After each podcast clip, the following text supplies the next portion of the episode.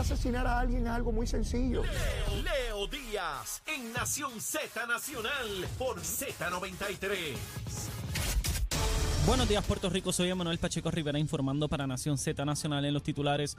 La Junta de, de Control Fiscal rechazó cualquier plan de rescate gubernamental para la Autoridad de Energía Eléctrica y reiteró que la corporación pública debe generar los ingresos necesarios para cubrir con sus obligaciones. Por otra parte, la secretaria interina del Departamento de Asuntos del Consumidor DACO, la licenciada Lizo Anet González Ruiz, informó ayer martes que durante septiembre los inspectores emitieron 76 multas, mayormente por violaciones al reglamento de prácticas comerciales. Por otra parte, el portavoz de la de- delegación del Partido Nuevo Progresista en la Cámara de Representantes, Carlos Johnny Méndez, y el representante por San Juan, Víctor Párez, solicitaron al negociado de energía de Puerto Rico que frene el alza en la tarifa de servicio eléctrico aprobada el pasado viernes. Hasta aquí los titulares, les informó Emanuel Pacheco Rivera. Yo les espero en mi próxima intervención aquí en Nación Z Nacional, que usted sintoniza a través de la emisora nacional de la salsa Z93. Hablándole claro al pueblo. Nación Z Nacional, soy Leo Díaz. Buenos días a todos. Leo Díaz en Nación Z Nacional por la Z. Y vamos, vamos arriba aquí en Nación Z Nacional en nuestra última media hora a través de Z93, la emisora nacional de la salsa, la aplicación La Música en nuestra página de Facebook de Nación Z y ya está, ya está Gabriel Rodríguez Aguilo listo, y deseoso de hacer su recomendación de almuerzo. ¿Qué es lo que hay? Bueno, eh, esto es un menú de, de, de, ¿De qué? de aguacero, porque esto va a caer los Ah, dale, sí, dale. sí, Vamos, vamos, vamos, sí, sí, porque nos vamos a buscar para ponernos técnicos. Esto, esto es de, aguacero y, y esto es Ajá. Eh, preparando el camino para el cumpleaños del viernes. Ah, sí, dale, preparando dale, el camino. Vamos arriba. Vamos, un sancochito Sancochito. Ah, María. Ah, sí, sí, con bueno. un arroz blanco que tiene que tener qué? Tocino, Tocino, ¿cómo no le va a tener tocino. Y uno va ahí, ¿verdad? Para ir mezclando y para aquí y para allá. Ajá. Y siempre hay unas ¿Qué? bolitas de mofongo. Oh, se las pones por el ladito Por el ahí y las vas mojando para aquí, empujando Oh. para allá. Mojando aquí, mojando allá. Y, y un aguacatito. Y un aguacatito. o sea, Y achero, está y achero, y achero, Y ¿cómo que? achero, ¿cómo es? ¡Ay! Ahí está. Ya eso baja por ahí para abajo. Olvídese que no. ¿Ah? Ah, Falta algo ahí. ¿Qué? La maca después. Ah, la máquina, una máquina. Eh. Mire, y, y, que- oye, Y el que y aguacero. que caiga el aguacero, el aguacero. que den el, en maquita. el zinc, en el zinc ahí, Oh, dándole y el dando zinc. en el zinc, ahí, Ave ahí. Y uno ahí viendo el aguacerito después de ponerse, mire, decía mi abuelo, como sapo letrina. Mira, y te gritan de allá, mira, nene, para que hagas esto. Y yo, ¿que haga qué? Eh, Tacho, de eso, déjalo, me mañana. para mañana. Doy pago ya, vamos a mecernos aquí con ese sancochito de arrocito con tocino, eh, la bolita ahí, ¿eh? Ah, no, no, de eso. No, de verdad. Tienes Oye, que prepararte para ese cumpleaños. Mira, Gabriel, Son 61 ya, ¿verdad? este, llevo 61 años preparándome Ah. para cumplir 61, ¿sabes? Yo- Llevo Y 61 este años último, preparándome pero este último esto. tramo ha estado buena la Eh, preparación. ¿cómo, cómo que último tramo? ¿A qué tú te refieres? ¿Me Este, queda poco? estos últimos, tramos, estos últimos 5 o 6 añitos, te has preparado bien para estos Sí, 61. sí, sí, sí, sí. Chico, eso es un fastidio porque lo que, lo que veo adelante es 70. Sí, sí, Lo que para allá adelante, cuando miro lejos, cuando me pongo Ah, los binoculares, ya lo así se los ve. 70 están ahí, Gabriel. Pero bueno, hasta donde sé, Mucha salud, Leo. Que salud. No, no voy a estar aquí, pero hasta mucha ahora, salud, muchas en salud, bendiciones. papá. Yo pensaba, cuando yo era chamaco, en alguien de 60 años, yo pensaba que eso ya estaba Ah, al sí, otro mundo, ¿verdad? Sí, uno ve como abuelito, lo ve como Sí, abuelito. Sí, sí, sí, y el sillón ese de, de, Sí, de- de sí. mecerse y la cosa. Y, pero ahora no. Eran otros, son otros tiempos. man. Ahora es distinto, mi hermano. Y yo pienso, wow, yo cumplí 61 años, yo me siento perfecto. Y tú sabes, eh, digo, gracias a Dios, ¿verdad? Este, espero estar así cuando cumpla los 92. Eh, pero ¿por qué te ríes? Tranquilo. Sí. Les vamos a quitar el tocino para que llegue allá. Está bien, está bien, está bien. Mira, el presidente de la Cámara de Representantes Federal, Kevin McCarthy, por primera vez en la historia se destituye un presidente. Hay un caos allí. Eh, solamente seis votos fueron la diferencia para destituirlo. Eh, hay un grupo de republicanos que, de Trump que sencillamente les importa un pepino Son todo. ocho, ocho. Eh, to- todo, Gabriel, porque él, él llega a un acuerdo con los demócratas para que no se cierre el gobierno federal. Mira dónde llega esto. O sea, yo me pregunto, porque todavía hay gente que defiende a Trump y se portó con nosotros, ¿sabes? Un montón de requisitos para los fondos federales y, ¿sabes? Trancó la cosa, no es hasta que llega Biden. Y eso hay que reconocerlo aunque uno sea republicano. Entonces yo me pregunto, ¿así sería un gobierno de Trump? Con ese tipo de liderato legislativo, este, atroz, eh, inhumano. porque es un puñado de legisladores. La inmensa mayoría de los republicanos son personas, este, ¿verdad? Con, con, con temple, con eh, balanceados. Pero este grupo tiene el poder de veto allí. Este. Todo o nada. Sí. Todo o nada, lo que yo quiero o nada. Bueno, ¿cuántas veces hubo que ir a una votación para, para elegir a para McCarthy. a McCarthy? Fueron como 18, qué sé yo cuántas veces. O sea, una tras de otra, una tras de otra y se quedaba igual, ¿no? Así que eh, a mí lo que me preocupa, y estaba conversando ayer con varios compañeros legisladores en la Cámara, Ajá. que tuvimos la sesión, de hecho, hay receso hasta el próximo martes, Ah, otra sí, vez. Sí, sí, que semanal. Eso es semanal, con Carmita. Eh, lo que representa esto y lo que va a representar en 45 días. ¿Por qué, Leo? Porque aquí lo que se aprobó fue un presupuesto, se extendió el presupuesto temporalmente por 45 días. Y estos 45 días eran para llevar a cabo conversaciones para acordar el presupuesto de Estados Unidos. Mm. Si en estos 45 días, que ya quedan menos de eso, cerca de 40 días, lo que vamos a tener es esa reyerta en la Cámara de Representantes Federal, buscando un presidente, forzando presidente, negociaciones a puerta cerrada que no sabemos qué es lo que se está negociando Mm. con estos eh, republicanos de extrema derecha que, que responden a Trump y a esa filosofía de extrema derecha, punto. Eh, eso tiene repercusiones en Puerto Rico graves. O sea, eh, aquí estamos hablando de un posible cierre del gobierno, estamos, estamos hablando de las limitaciones que puede tener El, eh, el acceso a los fondos federales, los diferentes programas que tenemos en Puerto Rico. Y todo esto enmarcado en una limitación colonial que no tenemos representación con voz y voto en ninguno de los dos cuerpos. O sea, tenemos que sentarnos allí a esperar a ver qué ocurre y qué nos toca. O sea, no podemos participar, no podemos influenciar, no podemos eh, decidir con los votos de nosotros eh, en la Cámara Federal ni en el Senado. Y es tan importante eh, que tú lo hablaste un poco al principio de tu programa, tener cuatro votos allí Sí, que Sí. pueden decidir cualquier cosa. así es. Eh, y en este momento, esos momentos, ya van varios momentos, ¿no? Pero en las últimas décadas, las decisiones se toman por dos votos, cuatro votos, tres votos, un voto. Ha pasado, se ha quedado empate en el Senado, tiene que decidir el, el vicepresidente.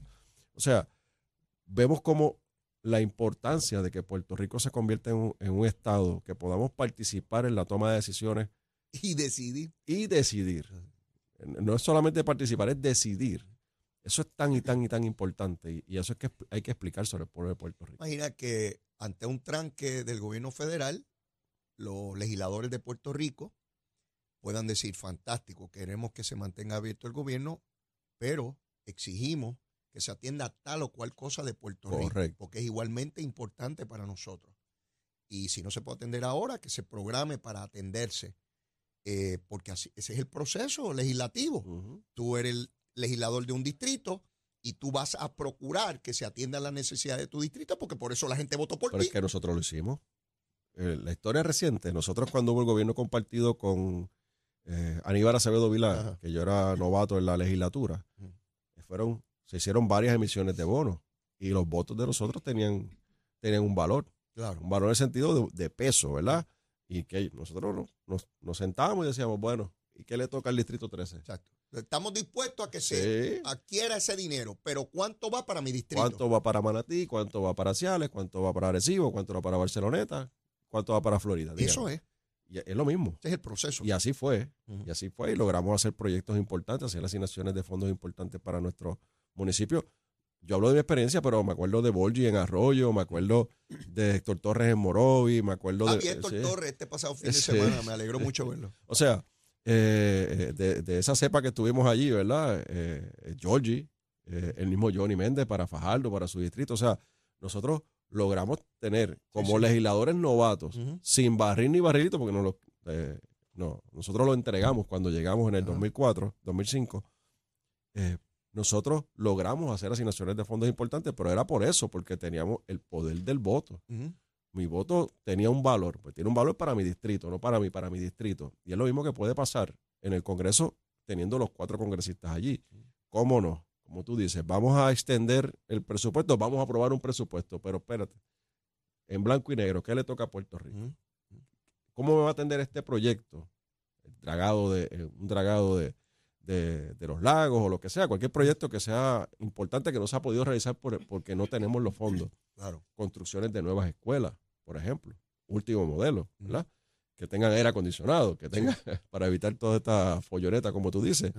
Eh, así que es bien importante. Eh, nosotros estamos perdiendo una gran oportunidad en todo este asunto y esta crisis que hay en el Congreso por no tener representación con voz y voto. Pero dejando de su lado, es, es altamente preocupante Mm. lo que está ocurriendo porque al final del camino se van a tomar decisiones y nosotros no vamos a participar de las mismas.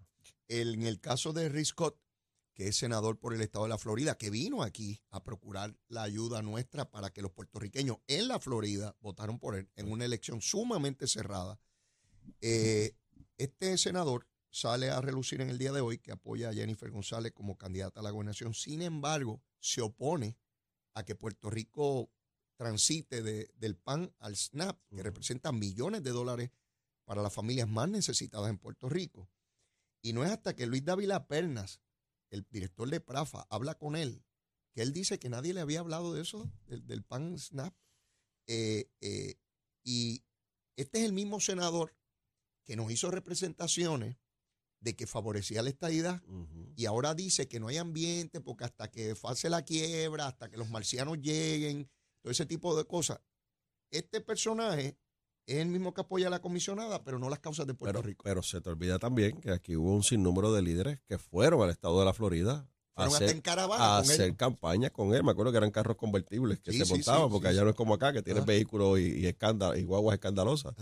Digo, ahora hay unos cuantos, pero no, no como en ese momento. Así que aquí hubo un sinnúmero de líderes que Cámara, Senado, alcaldes que, del gobierno que fueron a apoyarlo para, para su candidatura. Él hablaba de la estadidad en ese momento, que era lo que Puerto Rico se merecía, que había que bu- buscar la estadidad. Cogernos de tontejo. Otra vez, cuando llegó allí, dijo, no, vamos a esperar que, que salga la Junta, vamos a esperar que se paguen las deudas, Sí, sí.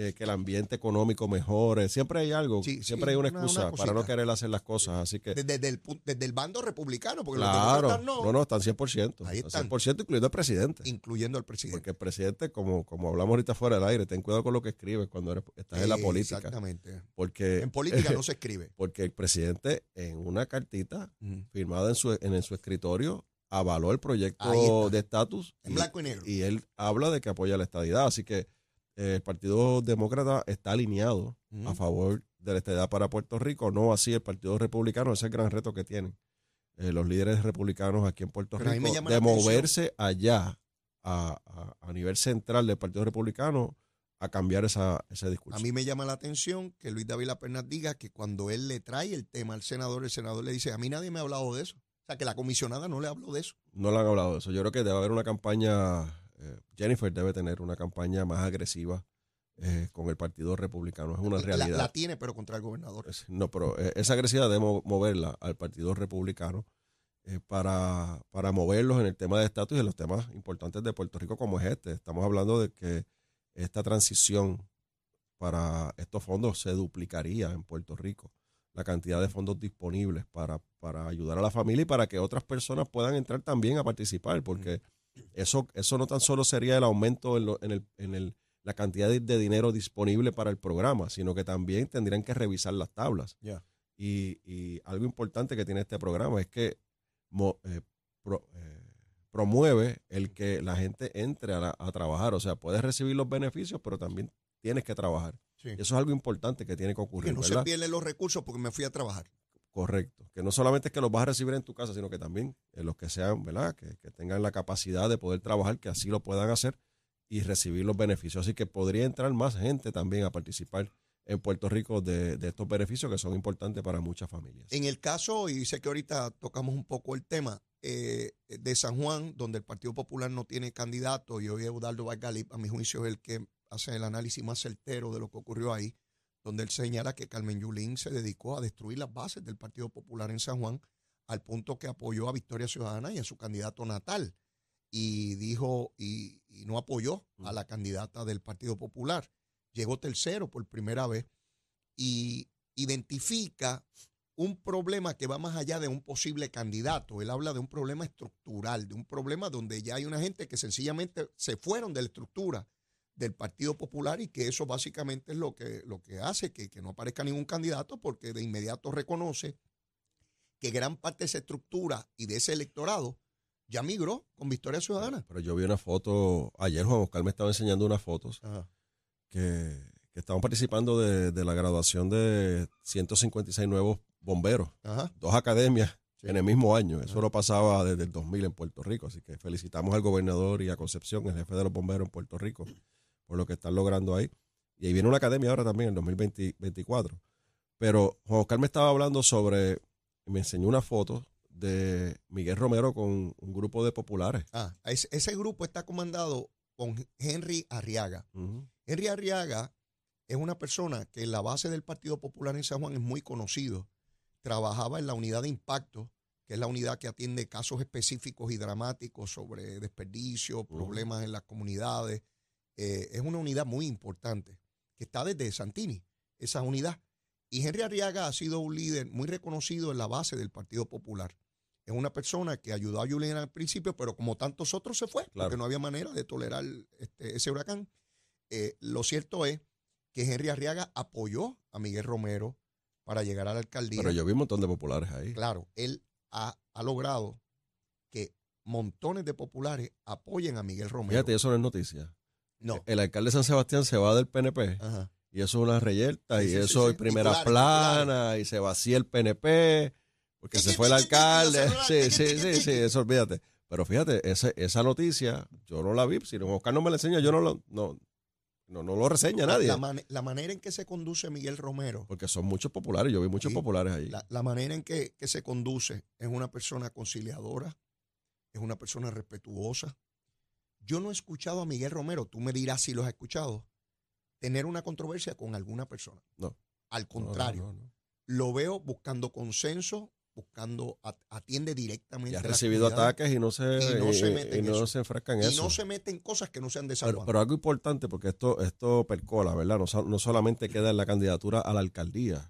Esto tiene repercusiones en los distritos representativos. duda, sin duda. Esto tiene repercusiones en las candidaturas a nivel estatal, a, a la gobernación, a comisaría residente. Así que lo que está pasando en el Partido Popular en San Juan, creo que es eh, un- un- la punta del iceberg de lo que está pasando en ese partido Sí, sin en, duda. en muchos municipios. Sin o sea, eh, y vemos, al- por eso tú ves alcaldes que están utilizando los recursos para proyectar. Si lo hablamos ahorita, tienes el alcalde de Dorado, el alcalde de Río Grande, tienes el alcalde de Cagua, el alcalde Carolina. de Carolina, que están utilizando esos recursos para proyectarse. O sea, aquí estoy yo, o sea, el partido está allá, eh, hecho- se está haciendo canto el Partido Popular, pero yo estoy aquí trabajando, o sea, mira lo que estoy haciendo.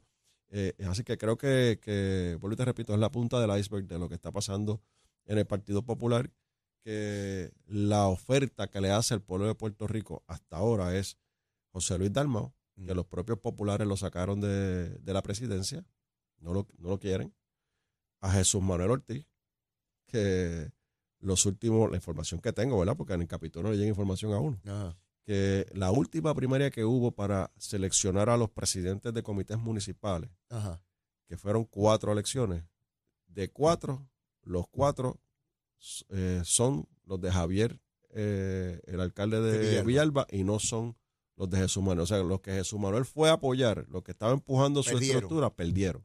Y perdieron dramáticamente. Aparatosamente. Así que eh, tienen muchos problemas. Ese partido no tiene liderato. Si, si- si Natal finalmente no corre a San Juan, es la mayor admisión de que Miguel va a revalidar, pero por muchos votos. Sí. Por muchos votos. Creo que el Junta se va a dar. Yo, yo percibo, porque estoy en diferentes conversaciones, en paneles con, ¿Y cómo se va a dar? ¿Que voten mixtos? Ay, sí, con, con Dennis Márquez del PIB. Ah.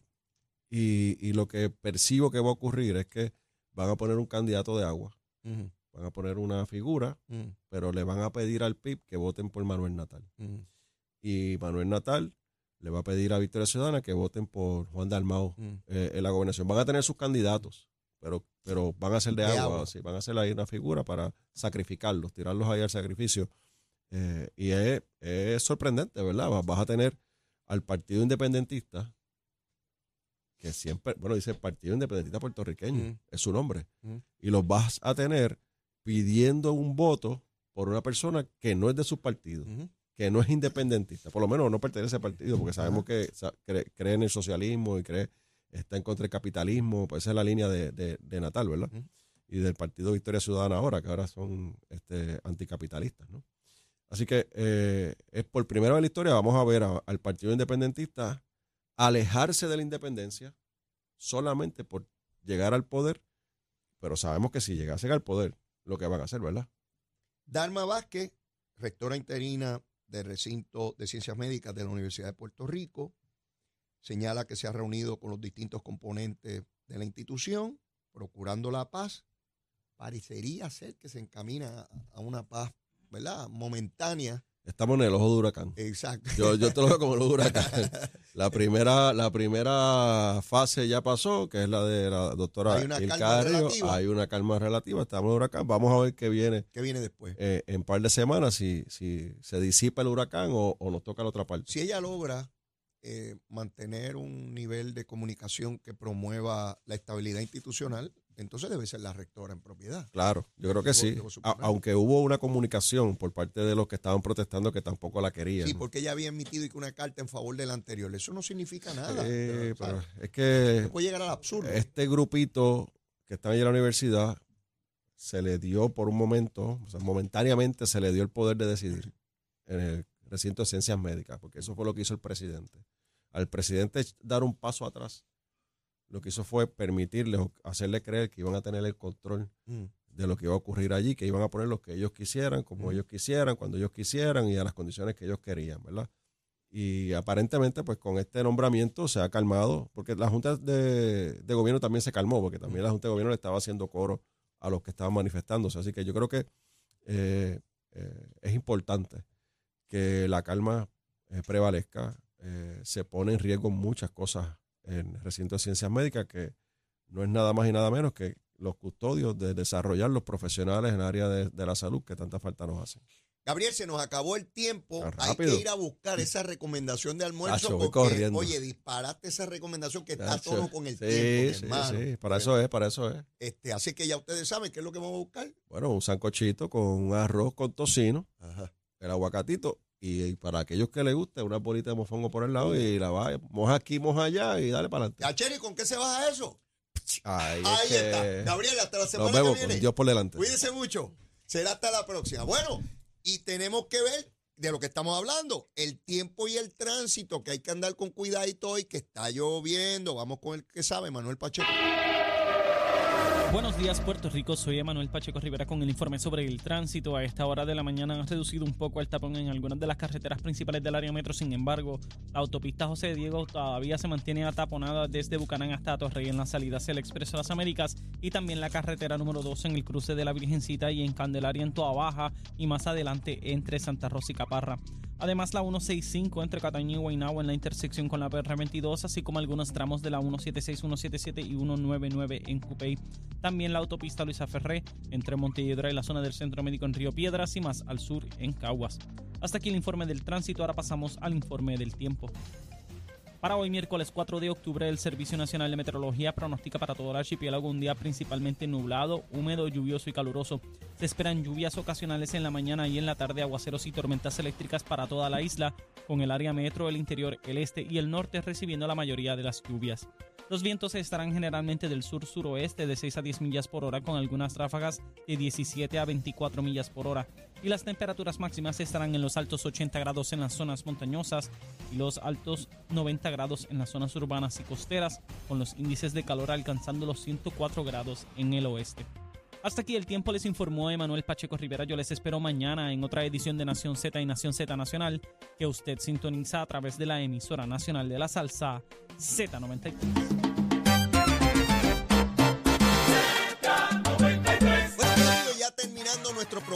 Estaremos pendientes a lo que suceda en la Cámara de Representantes Federal y al caos que se produjo desde el día de ayer, destituyendo al presidente del cuerpo legislativo por primera vez en la historia de los Estados Unidos. Está Trump con su gente haciendo pedazos todo lo que puede. Bueno, y yo no tengo tiempo para, mire, la súplica, el ruego de siempre. Si usted todavía no me quiere, quiérame.